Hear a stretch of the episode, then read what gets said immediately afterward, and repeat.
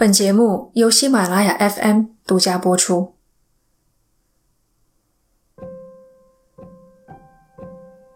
一次外出游玩的途中，我的手机忽然发出一阵刺耳的长鸣，剧烈的震动几乎将我的半边身子都震麻了。这是手机内置的警报声，个人无法在设置里更改。警报不是闹着玩的，通常只有观测到龙卷风，要求立即避难的时候，政府才会向民众的手机发送警报。可抬头一看，天气晴朗，万里无云，哪来的龙卷风呢？再看手机，短信标题是两个词语：安博警报。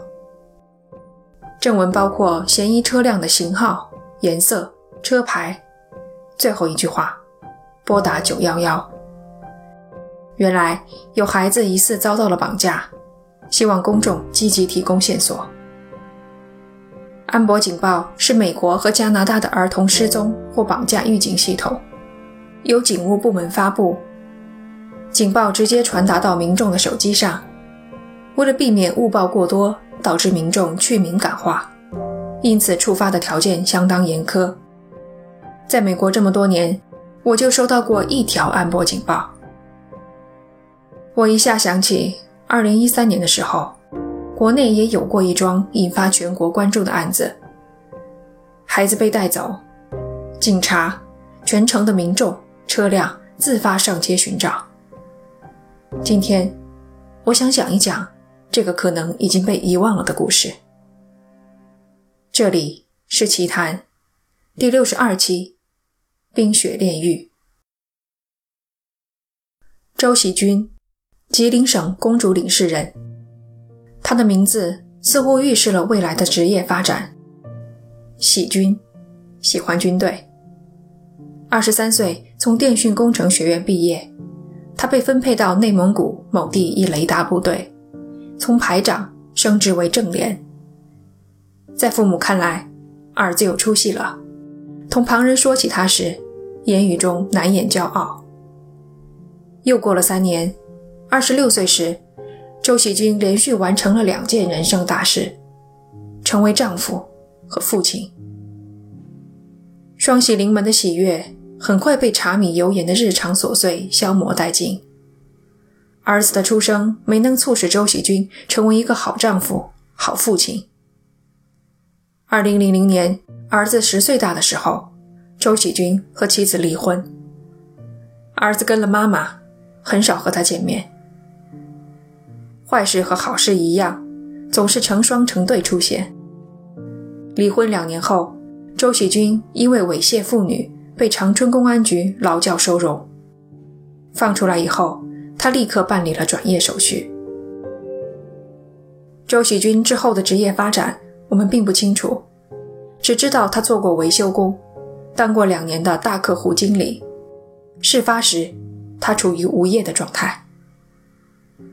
二零一三年三月二日早上七点，周喜军在公交车站等得有些不耐烦，开始留意起周围的环境。背后是吉林建筑工程学院。城建学院的大门，真巧，他也是工程学院毕业的。时间不等人啊！毕业那年，他才二十三岁。周喜军突然想起了儿子，儿子今年也二十三岁了，不知找到工作了没？反正他没有，和一帮年轻人一样，大清早的等公交去面试，搜肠刮肚了半天。他终于找到了一个合适的词语来形容这一系列奇妙的巧合：天意。车还没来，周喜军便走进附近一家小超市，买了瓶饮料。时间还早，超市也才开门，暖气还没把房子烘热，进屋都不用脱外套。可再怎么样，也比室外好。周喜军就站在超市里等。半瓶饮料下肚的时间里，超市老板进进出出跑了好几次。出去以后，打开门口一辆银灰色 SUV 的后车门，鼓捣一阵。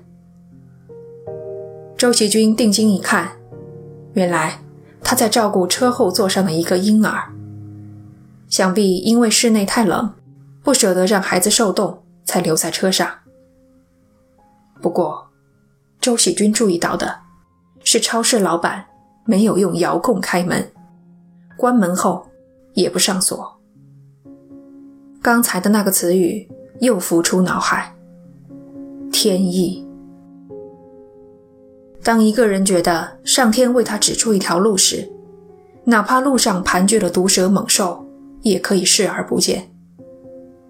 一连串想法冒了出来，他需要钱，最近手头紧张，每个月还要还房贷，物业的缴费通知单都积了一年了。不行，不行，不行！偷东西要坐牢的。看那辆 SUV 的车型，至少十万起价。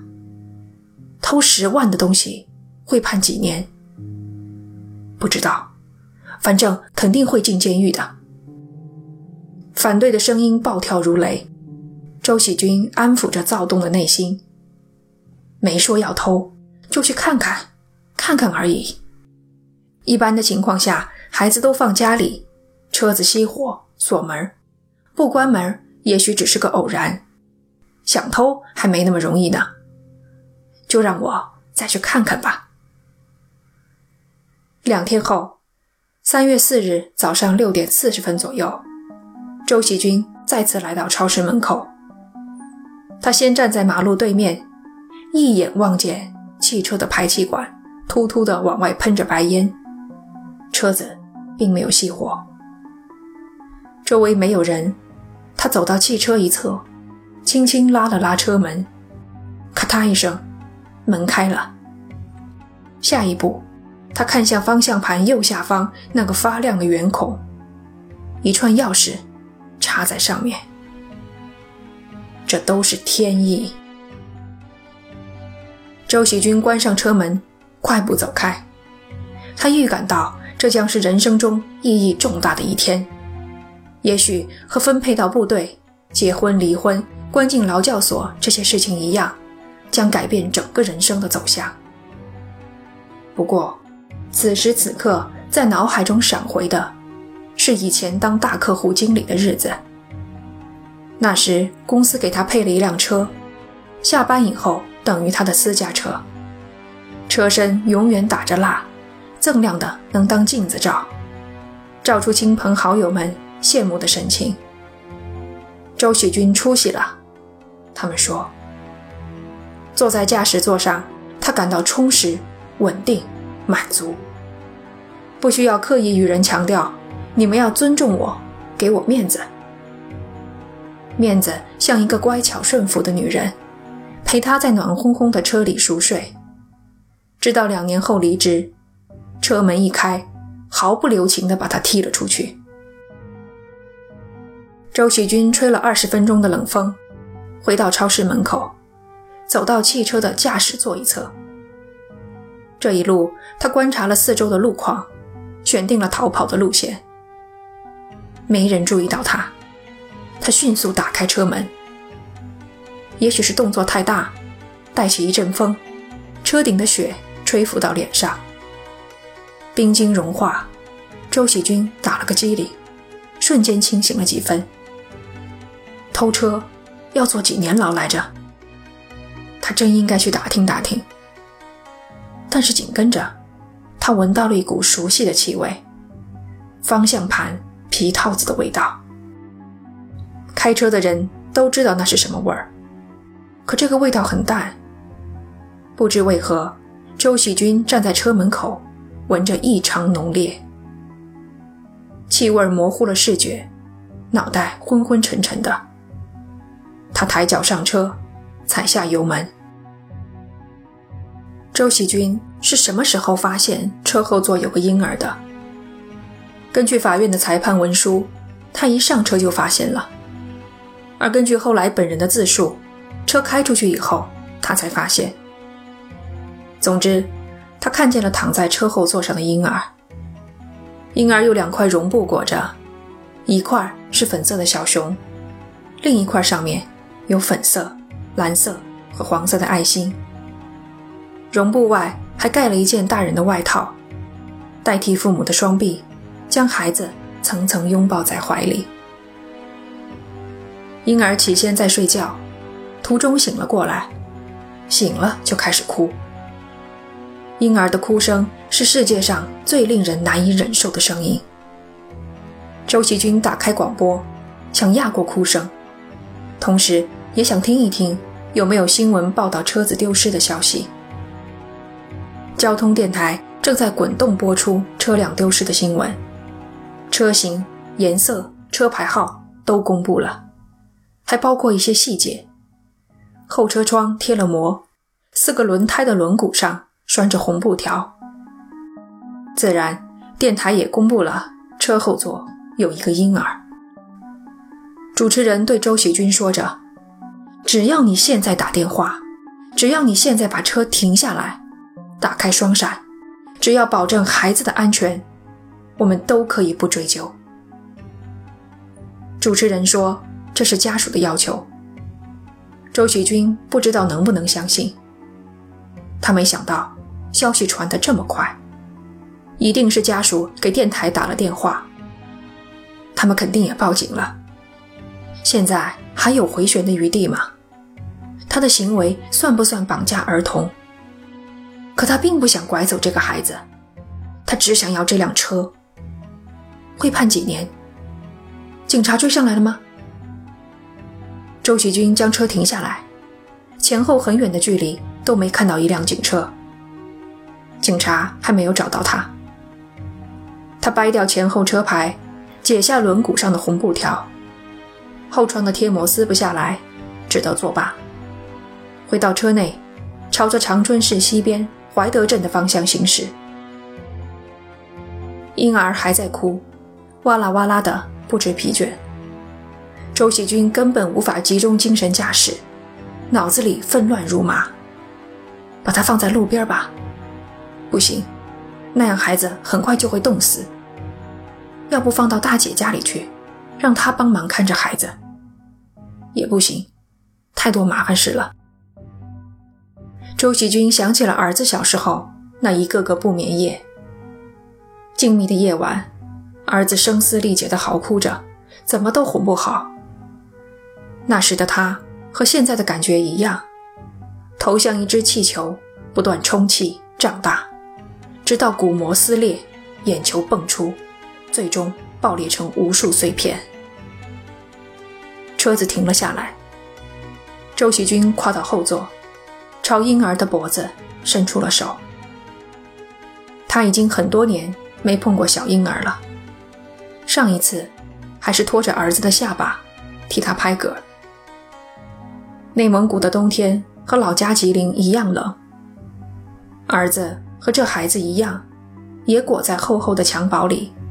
露出一张小脸，肉乎乎、红彤彤的。一两个月大的婴儿，头和肩膀直接连在一起，下巴的肉厚厚一堆。只有当妻子掰开缝隙擦拭乳汁的时候，才能看到细细的一根脖子，细到一只手就能握住。这一次，他用了两只手。哭声停止了。周喜军大汗淋漓，他回到驾驶座，手抖的连着几次都没有挂上档。车子早就开出了长春市，正行驶在村路上。他脑袋里几乎是空白，除了一个念头：去大姐家，她家就在附近。如果，假设，还有如果的话。后座一阵咳嗽，哭声重新响起。原来孩子并没有死，只是晕了过去。